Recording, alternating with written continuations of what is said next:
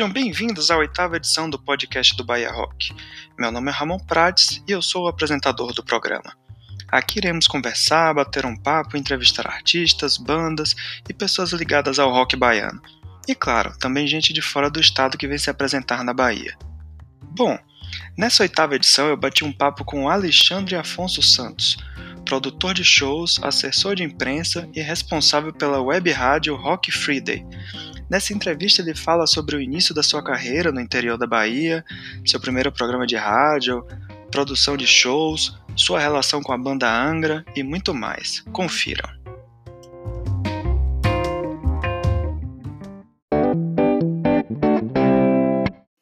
Alexandre, seja bem-vindo ao podcast do Bahia Rock. Se apresente e fale um pouco sobre como você começou sua jornada no interior da Bahia criando um programa de rádio. Olá, galera do Bahia Rock. Meu nome é Alexandre Afonso, tenho 43 anos, sou radialista, jornalista, comunicador. Comecei no rádio na cidade de Cruz das Almas em 1994, fazendo um programa de rock chamado Rock Free Day com meu amigo Antônio Messias. E é, de lá para cá aconteceu um montão de coisa, me profissionalizei, virei produtor de shows de rock e metal em Salvador. Partimos para fazer shows fora do estado, mas também comecei a fazer show lá em Cruz das Almas, na antiga Casa da Cultura. Bandas locais, bandas de Salvador, bandas do Recôncavo. É, acho que essa brincadeira aí já tem uns vinte e tantos anos, viu? Mas a Rock Friday ela ganhou um, um, uma plataforma maior uh, há 13 anos atrás, quando eu criei a web rádio no endereço rockfriday.com.br. Ela começou com a programação de uma hora por dia, ficava no loop, né, repetindo.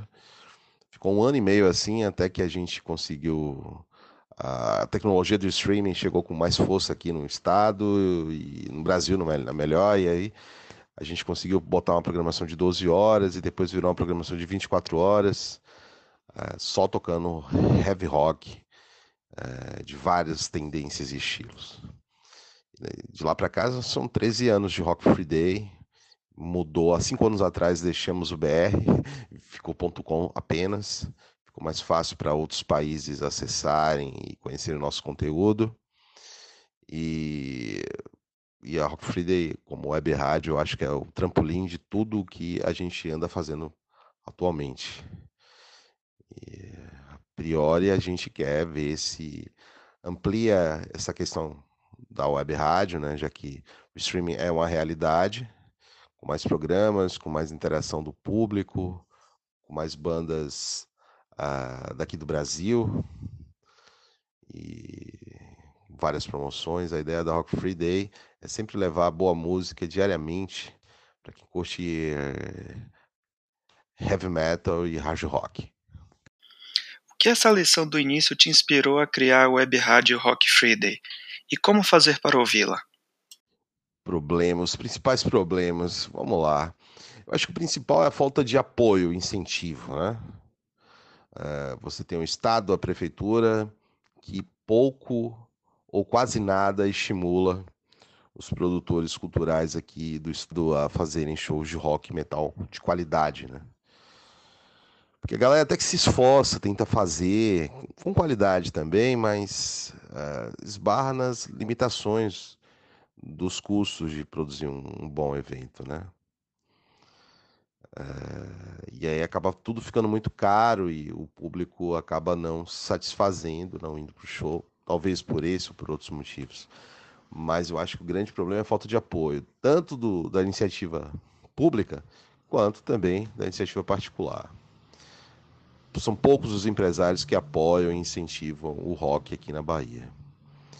A Rock Frida já fez uma, algumas dezenas de shows aqui. Ultimamente a gente tem feito muito pouco. Esse ano a gente teve um passo ousado, né? Junto com a Iris Produções. A gente recebeu um convite, fez a curadoria do Rock Concha há 30 anos. Foram dois shows, sete bandas, a maioria daqui da Bahia. Um público razoável, um espaço maravilhoso. E, enfim, eu acho que a Rock Free Day a tendência é continuar fazendo shows, apoiando as cenas aqui de rock, heavy metal, mas com toda a cautela possível, né? O governo federal que a gente tem hoje em dia não ajuda muito e não está predisposto a ajudar.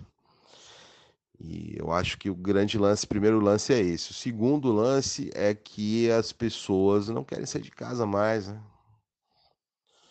Nem para apoiar, nem para criticar.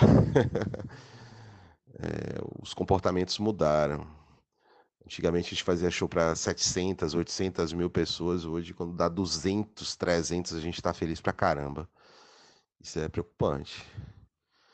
É, e o estado da Bahia tem é, ótimas, excelentes bandas, bons produtores, grandes festivais. E o público me parece que não anda muito motivado, ou falta motivação. A gente precisa se entender melhor. Mas a Rock Friday está tentando e a gente vai continuar de uma forma mais estratégica. Mas vamos continuar assim, fazendo alguns eventos aqui na cidade. Como surgiu sua proximidade com Angra e, por conta disso, sua relação com a produção de shows? Pois é, a história da Rock Friday é, tem muita ligação com a banda Angra, né? Lembro que lá em 1994, é, o meu programa de rádio lá em Cruz das Almas, a gente foi o primeiro programa do Nordeste a entrevistar o Angra. Eu entrevistei o Luiz Mariucci por telefone e logo em seguida o saudoso André Matos.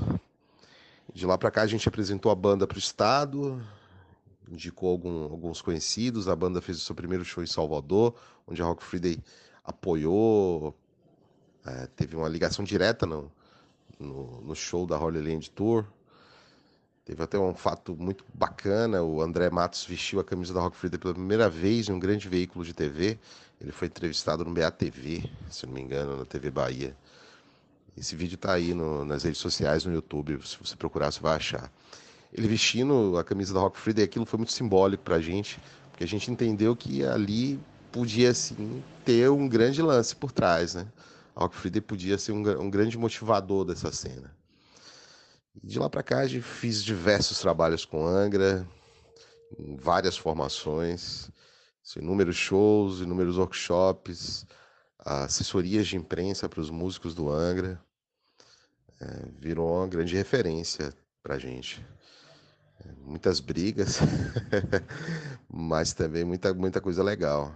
E o Angra virou um cartão de visita para a gente também, né? Essa relação que a gente tem, tem com os músicos até hoje, né? E a Rock Friday, uh, como eu falei no início, ela anda junto com o Angra nesses últimos 20 anos. Quando você começou a produzir shows, qual foi a maior dificuldade, principalmente em ser novo no ramo? Cara, eu comecei a produzir lá em Cruz das Almas, com os colegas de colégio, meu professor, Messias, com alguns amigos mais velhos, bandas locais. Depois a gente foi trazendo bandas de Salvador para tocar lá. Aí depois eu vim morar em Salvador, né, para estudar. É... E aqui em Salvador, depois de muito tempo, né, já velho isso, já com uns 20 e tantos anos, eu comecei a trabalhar com produção de shows. Uma amiga minha, Elisiane Braga, a gente fez um workshop, também com o músico do Anglo, Rafael Bittencourt. Isso faz muito tempo. E de lá para cá, a gente eu comecei a produzir shows aqui em Salvador junto com a Maniac Records. Vários shows no Rock in Rio Café, na Concha Acústica, ah, em vários locais aqui de Salvador, com várias bandas locais e de fora também. A Rock Friday acabou influenciando e trazendo grandes bandas e músicos para tocarem aqui também. Mas é, a grande dificuldade é de aprender os melindres da produção, né? A fazer produção de rock aqui na Bahia continua tão, uh, tão então, tem a mesma, continua com a mesma dificuldade de décadas atrás. Ah, talvez hoje, com a tecnologia, algumas coisas melhoraram, mas, sobretudo, divulgação. Né? Divulgação hoje, com a tecnologia, está muito mais acessível, digamos assim. Mas produzir um show ainda esbarra muito na questão técnica. Não temos boas casas, não temos uma boa estrutura para som, iluminação, camarim. Na época era pior ainda, né? A gente se virava aí, os amigos compreendiam, o rock and roll nunca teve muita nunca, nunca a gente nunca foi do mainstream, né? Sempre foi do lance mais underground, então é, era mais fácil fazer. Bandas de Feira de Santana, já esquecendo Feira, a Feira foi bastante importante, um laço de amizade muito grande que eu tive em Feira de Santana. Várias bandas de lá, até de Serrinha, Charcot. Então esse início foi bastante legal. A gente via fita, fita cassete, achava a banda legal, escrevia uma carta, a banda mandava outra. Meses depois a gente estava articulando um show romântico, mas porra, era legal. A dificuldade era não fazer. Quando a gente não fazia, a gente ficava puto. Graças a Rock Friday, que tem diversas relações em São Paulo e locais do país, surgiu a oportunidade de produzir o show de Vini Appice, ex-baterista do Black Sabbath, que aconteceu nos dias 3 e 4 de agosto em São Paulo. Qual a diferença entre produzir shows no estado de São Paulo, que é muito privilegiado de bons artistas, em comparação com a Bahia? Então, vamos lá.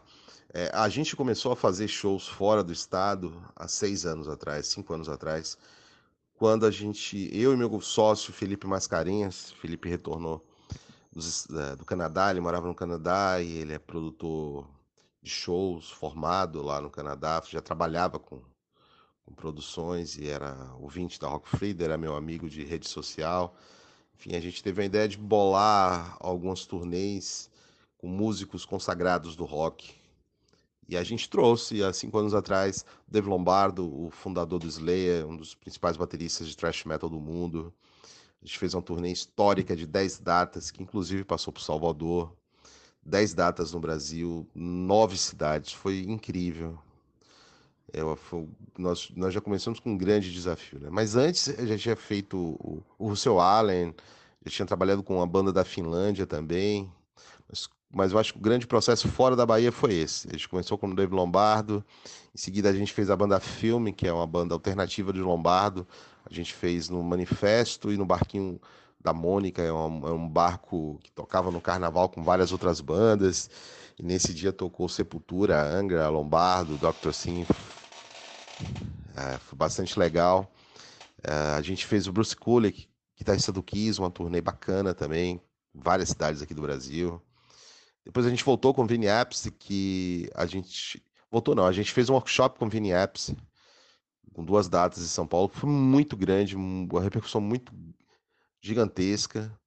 O Vini criou um laço de amizade muito grande com o Felipe, comigo, e a gente conseguiu uh, anos depois fazer ele um sonho, na verdade era um sonho meu criar uma banda tocando o Mob Rollers do Black Sabbath. E coincidiu que o disco estava fazendo aniversário, que ele estava fazendo algumas turnês fora da América tocando Mob Rules e a gente sugeriu para ele montar uma banda de brasileiros tocando Mob Rules na íntegra, ele topou na hora.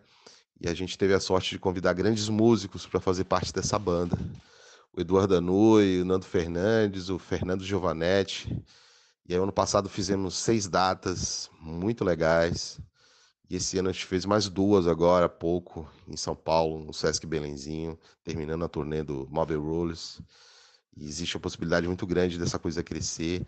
E a Rock Friday agora vai ficar mais nesse processo aí de trazer grandes músicos e montar bandas de brasileiros para tocar discos icônicos. Espero que Salvador entre na linha aí no, na, na nossa na nossa. Como é que eu digo? entre na nossa rota, né? E a gente consiga fazer esses shows aqui também em Salvador, seria uma boa. E eu acho que foi a grande diferença entre produzir shows no estado de São Paulo? A diferença é que lá tem mais público pra caramba. Lá a estrutura de palco, luz, som, tudo é muito melhor e mais acessível que aqui. E é uma pena isso, né? A gente queria estar tá fazendo aqui também. Lembrando que aqui tem boas casas de shows, hum, mas que ainda falta muito para chegar dentro do padrão da galera lá. É... Mas em breve a gente vai conseguir isso. O Groove Bar é um bom exemplo disso. A gente só espera que a gente tenha casas maiores para trazerem bandas médias e o público se alegrar e ir também, né, velho? Quais os principais problemas em se produzir shows de rock e metal de grande porte na Bahia? Então, Bahia Rock, o principal problema de produzir shows de grande porte na Bahia é isso que eu falei lá no início. Apoio financeiro, né? Acho que se a gente conseguir esse apoio das grandes marcas, do estado, do município, para viabilizar as coisas, fazer um show na concha acústica é quase um absurdo, né? A pauta é muito cara, tudo é muito caro. Inviabiliza. Né? A gente até tenta, né? Mas aí o ingresso fica caro, o público não pode pagar. A gente vive num estado pobre, a gente está no Nordeste. Mas eu acho que o poder aquisitivo que, pesa muito nisso também. É, tivemos grandes shows recentemente na Fonte Nova, né? Paul McCartney, é, Roger Waters, enfim, tinha uma perspectiva grande do Iron Maiden tocar aqui, né? Eu acho que dá para fazer, mas ainda precisa de apoio. A gente precisa de apoio técnico e financeiro para fazer um bom show, para fazer um bom espetáculo, para o cara saia de casa com preço justo, chame a galera e curta. É, eu acho que Salvador já teve perto de chegar a esse, esse momento, mas não, não conseguimos vingar, né? Mas eu acredito que tem outros produtores que fazem bem isso aqui em Salvador, tem uma galera bem articulada. Tem o Palco do Rock, que é um festival bem. É, como é que posso dizer? É um festival que já se estabeleceu, né? Mais de 20 anos. E rock concha, e tem outras possibilidades aí de shows, enfim. Eu acho que a ideia é que cresça, mesmo com as dificuldades, porque a galera que faz rock and roll faz com amor, né? Além de produtor de shows, você também trabalha como assessor de imprensa de eventos e bandas. Fale um pouco a respeito desse trabalho. Então, cara, eu faço assessoria de imprensa para algumas bandas do eixo sul e sudeste, por conta da Rock Freedom, que é bastante acessada, eu lá. Para algumas bandas aqui da Bahia também, trabalho com Alquímia, uma banda fantástica de rock and roll, do interior da Bahia, de Santo Antônio de Jesus. Tem, tem, várias outras bandas. Tem a Bruma aqui de Salvador, que é nosso, nosso cliente agora. Tem o Soulspell de São Paulo, com metal ópera fantástico. E trabalho com algumas casas de, de cerveja artesanais aqui em Salvador. Comecei a fazer isso com meu amigo Vinícius Carvalho, no The Bunker. Em seguida veio Los Cervejeiros. Agora eu tô com Peritos Bar. Sem contar o Groove Bar, que eu faço assessoria de imprensa lá, que é a casa mais rock and roll da cidade há mais de um ano. Eu curto bastante, né? Eu faço isso, eu já, já desempenhava essa função de assessor de imprensa em outros órgãos que eu já trabalhei. O fato de ser jornalista, radialista ajuda bastante, né? E se você tiver uma banda e quiser uma boa assessoria de imprensa, é, o meu Instagram é arroba Alexandre underline rock underline. Tá bom? Então, pede pro Baia Rock meu e-mail aí, ah, rockfriday.gmail.com. Fala comigo que a gente resolve. Como você enxerga hoje a cena baiana em relação a bandas e locais de show? A cena baiana, grande cena baiana, as principais bandas de metal extremo estão aqui no Brasil, do Brasil estão aqui na Bahia as principais, todas sensacionais. A Behavior, que eu trabalhei recentemente, banda, porra, perfeita. Red Hunter, Cater, porra, Malefactor. Tem incrível Dreamlands, nosso amigo Leão. Porra, a gente tem uma cena fantástica de bandas de metal. Bandas de rock também, né? Você tem Alquimia, Bruma, tem a Lohan. Nós temos, nós temos boas bandas, poucas casas que toquem autoral, isso é uma pena. Mas em breve vão novidades aí em Salvador para tocar música autoral, rock autoral. Eu acho que a gente vai estar tá por trás disso. e a galera tentando, pub, pub Porão, né, lá no Pelourinho, Book Porão, Pelourinho. É, a galera tocando no Rio Vermelho, os lugares que aparecem. O pessoal do Clube dos Bons Sons fazendo um trabalho fantástico aí, incentivando bandas autorais. É massa pra caramba. Eu acho que a cena de Salvador tá renascendo, viu? Precisa mais, muito mais. Precisam ter boas bandas também, né? Banda pra caralho tocando. Algumas são boas, outras prefiro não citar, né? São chatas pra caralho, ruim. Mas tem muita banda boa, viu, velho? Muita banda boa. Quais são os principais empecilhos para que o mercado de rock no Brasil volte a ser como na década de 1980? Nessa época, o foco era sobretudo da imprensa o rock brasileiro.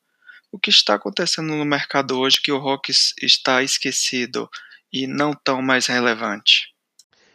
Aí a rock é o seguinte, meu amigo Lucas Rocha, na década de 80 teve um boom do rock nacional, né? Sobretudo por conta do Rock in Rio, e as rádios realmente tocavam rock.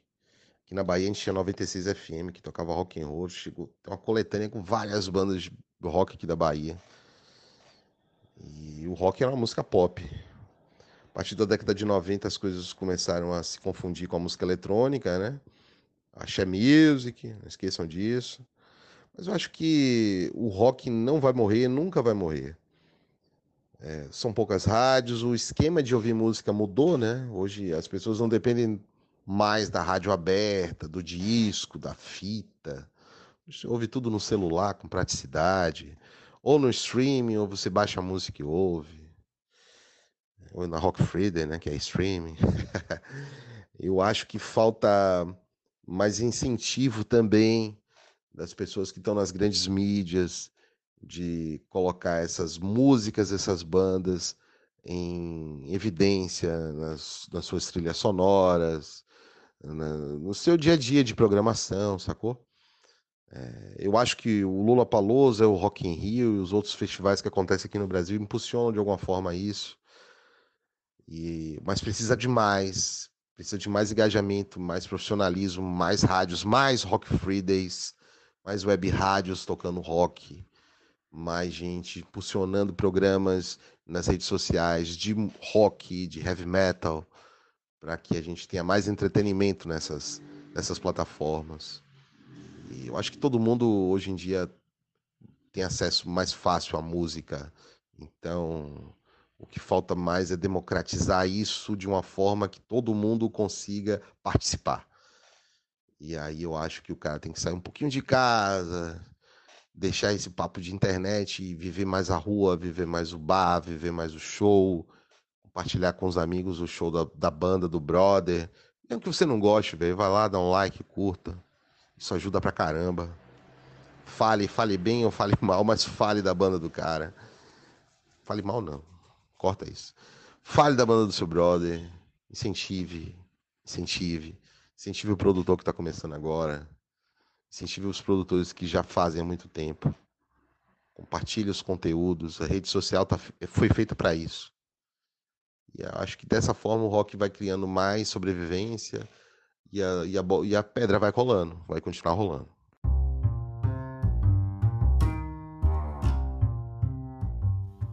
Alexandre, muito obrigado pela entrevista. Deixe um recado final para os ouvintes do Bahia Rock. Lucas Rocha, Bahia Rock, eu que agradeço, cara, esse bate-papo, falando um pouco do meu trabalho, da Rock Friday aqui no Bahia Rock, que é um dos sites mais legais que eu conheço, é, que há muito tempo, ficou um tempo aí na geladeira, mas voltou com toda a força agora, com muito conteúdo, com várias bandas daqui da Bahia, bandas legais, dando incentivo de verdade. Eu acho que o Bahia Rock é um exemplo para mim, um exemplo para Rock Friday, um exemplo para o mercado aí. Eu quero mandar um abraço para meu sócio Felipe Mascarinhas, que está nessa empreitada comigo na Rock Friday nos shows, né? A Rock Friday como produtora de shows.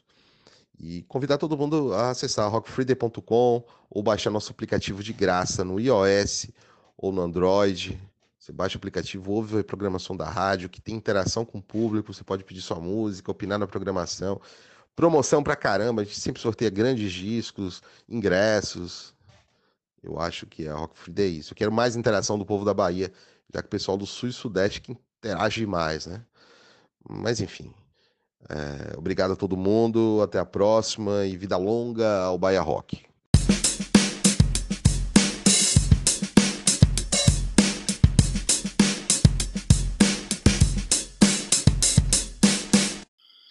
Assim terminamos a conversa com Alexandre da Rock Friday estamos chegando ao fim da oitava edição do podcast do Bahia Rock. Espero que vocês tenham gostado de mais essa conversa. Gostaria de agradecer a Alexandre mais uma vez pela entrevista e por ter dedicado seu tempo a responder as perguntas. E agradecer também a Lucas Rocha por ter ajudado na elaboração das perguntas e por ter feito o contato com o entrevistado. Muito obrigado.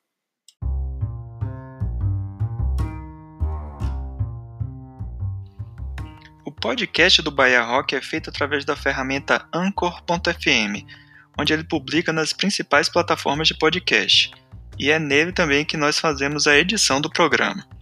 Além do próprio Anchor, já estamos presentes também no YouTube, Apple e Google Podcast e, no, e nas principais plataformas de podcast. E agora também estamos no Spotify. Ou seja, o que não falta são opções para ouvir o nosso podcast. Mas se você preferir, assine o nosso feed que está na descrição do post e ouça no seu agregador de podcast favorito.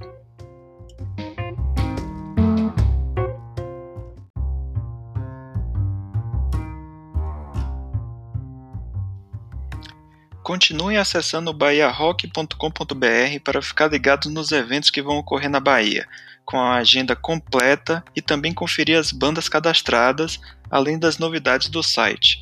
Se você tem uma banda, não deixe de cadastrá-la no site. E também, se você é produtor e quer divulgar o seu evento, cadastre-o lá na agenda do nosso site. E também fique ligado nas nossas redes sociais. É no Twitter é o arroba Bahia Rock, no Facebook e no Instagram é site Bahia Rock. E caso queiram mandar um e-mail, o nosso e-mail de contato é bahiarock@bahiarock.com.br. Então mandem sugestões, comentários, críticas e até o próximo programa. Valeu!